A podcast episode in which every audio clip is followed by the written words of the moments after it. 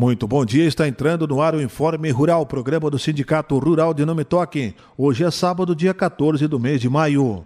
São destaques no programa de hoje. Eleição para a troca de diretoria do Sindicato Rural, confirmada para o próximo dia 14 de junho.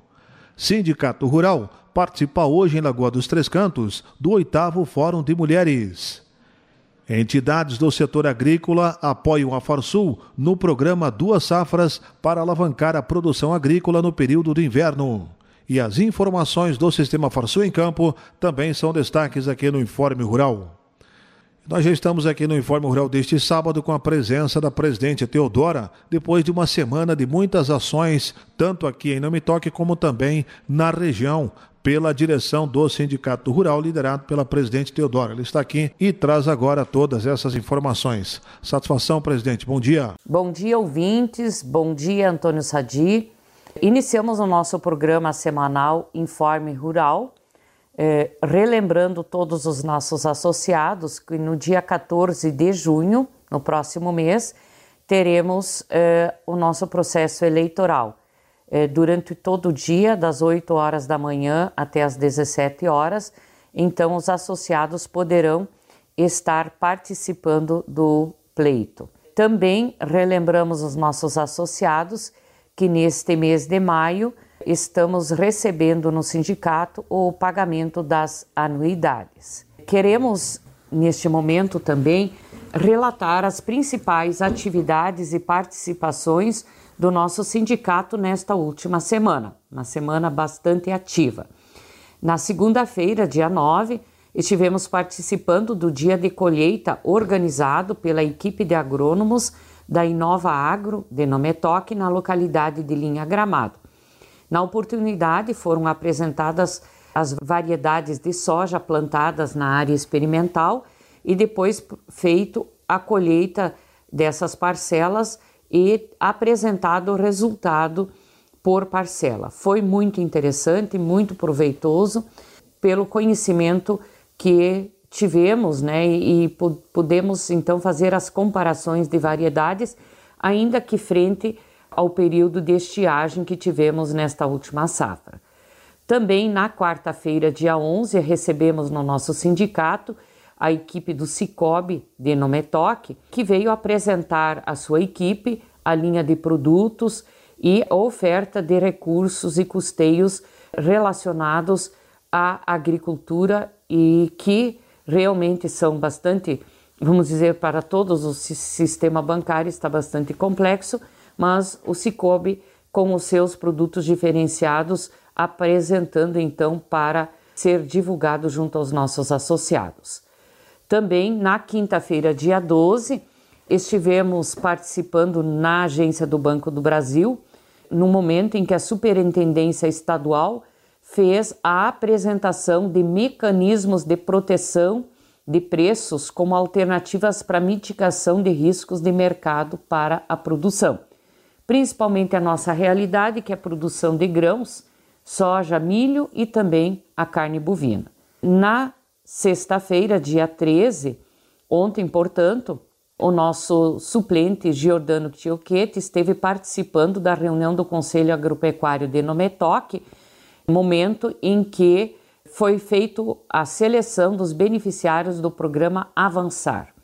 Então teve um período de inscrições e, segundo as normas do programa Avançar, conselho, os conselhos municipais são responsáveis por esta seleção final. Esta reunião também acontecerá na segunda-feira, dia 16, no município de Lagoa Três Cantos, quando o conselho de lá, daquele município, se reunirá e que a nossa associada Beth Sanders estará representando o nosso sindicato.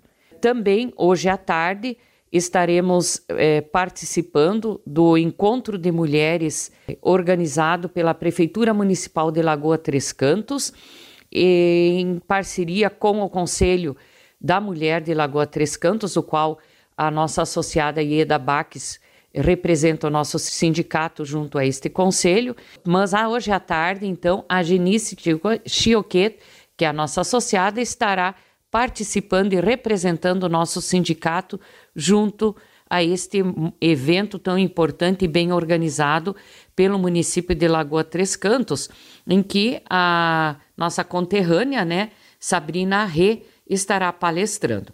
É um orgulho, então, a gente poder estar falando né, de todas essas atividades que o nosso sindicato tem participado. No programa de hoje, queremos destacar o programa Duas Safras, que foi lançado no último mês de abril, junto ao Palácio Piratini, um programa que é uma realização conjunta da Farsul, do Senar do Rio Grande do Sul, da Embrapa, da BPA, da FECOAGRO RS, da AS-GAV e da Federaros. A meta do projeto é ampliar em 40% a produção agropecuária gaúcha, e isto significa um impacto no PIB do estado em torno de 7%, aproximadamente 31,9 bilhões. Todo o trabalho consiste na análise das características de cada uma das regiões e o resultado eh, não impactará apenas em aumento de produtividade, mas ele objetiva trazer reflexos também no campo econômico e social do Estado. Atualmente, a produção da safra de inverno do nosso estado eh, representa apenas 9% do tamanho da safra de verão. Enquanto isto, a pecuária gaúcha vem apresentando desempenho inferior em relação à média brasileira.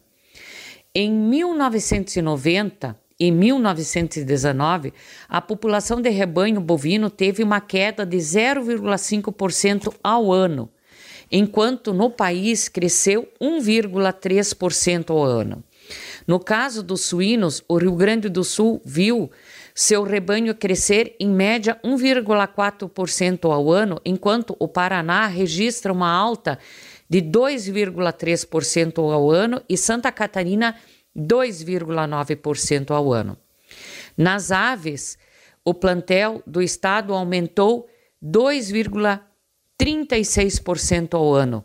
E na região centro-oeste, Goiás avança 6,8% ao ano e no Mato Grosso 7,5% ao ano.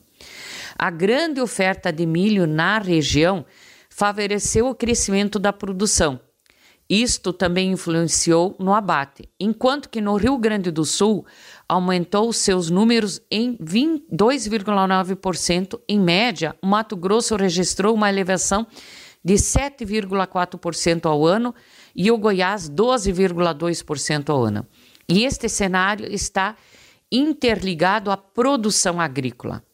A oferta atual do milho limita a ampliação dos rebanhos gaúchos e, consequentemente, os abates.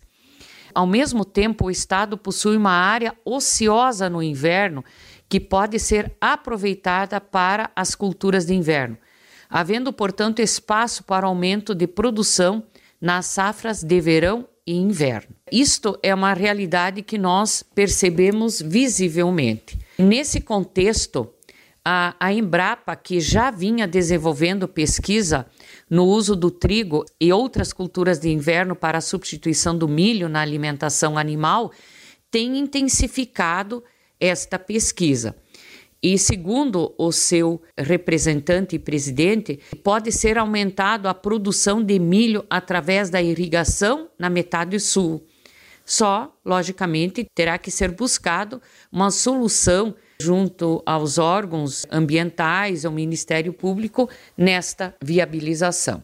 O Senar, através do seu superintendente Eduardo Condorelli, afirma que o Rio Grande do Sul é o berço da agropecuária no Brasil, que mostra a capacidade de abastecer gôndolas do mercado do mundo inteiro, com preservação ambiental. Mas para isso precisa tomar atitudes, precisa se desbravar. O chefe geral da Embrapa Clima Temperado, Roberto Pedroso de Oliveira, o programa Duas Safras é extremamente importante porque potencializará a transferência de tecnologias geradas pela Embrapa. E com este programa espera-se difundir a tecnologia sulco camaleão para centenas de milhares de hectares de terras baixas, aumentando significativamente a produção de soja e principalmente de milho do Rio Grande do Sul. Segundo o chefe geral da Embrapa Clima Temperado, a Embrapa, a unidade, pesquisa principalmente três linhas de estudo. O cultivo de cereais de inverno em terras baixas, com avaliação de manejo de animais sob pastoreio de forma alternada, a avaliação do desempenho de trigo e triticale em sistema sulco-camaleão e a avaliação de triticale, trigo, aveia e azevém com uso da tecnologia de camaleões na base larga. Também o chefe-geral da Embrapa Suínos e Aves afirma que, em termos nutricionais, os cereais de inverno têm maior teor de proteína bruta e aminoácidos essenciais que o milho. Em contrapartida, o trigo, triticale e cevada apresentam menor energia para aves e suínos em decorrência do elevado teor de fibra.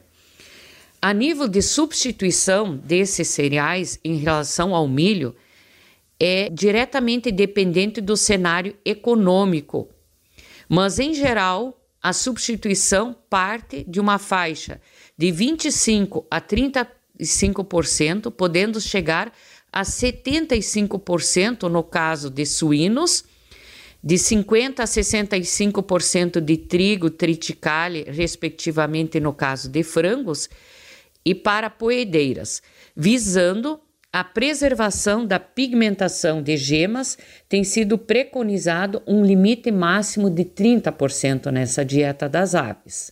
O nosso economista-chefe do sistema Farsul, Antônio da Luz, ele destaca principalmente os impactos deste programa no aspecto econômico e comenta que a atual produção de inverno é insignificante e as oportunidades são inúmeras.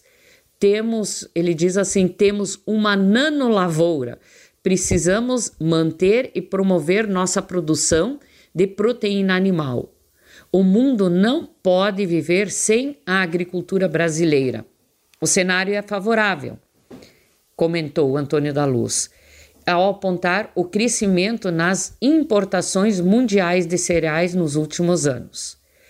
Somente a China aumentou suas importações de milho em 342 vezes em 2020 e 2022.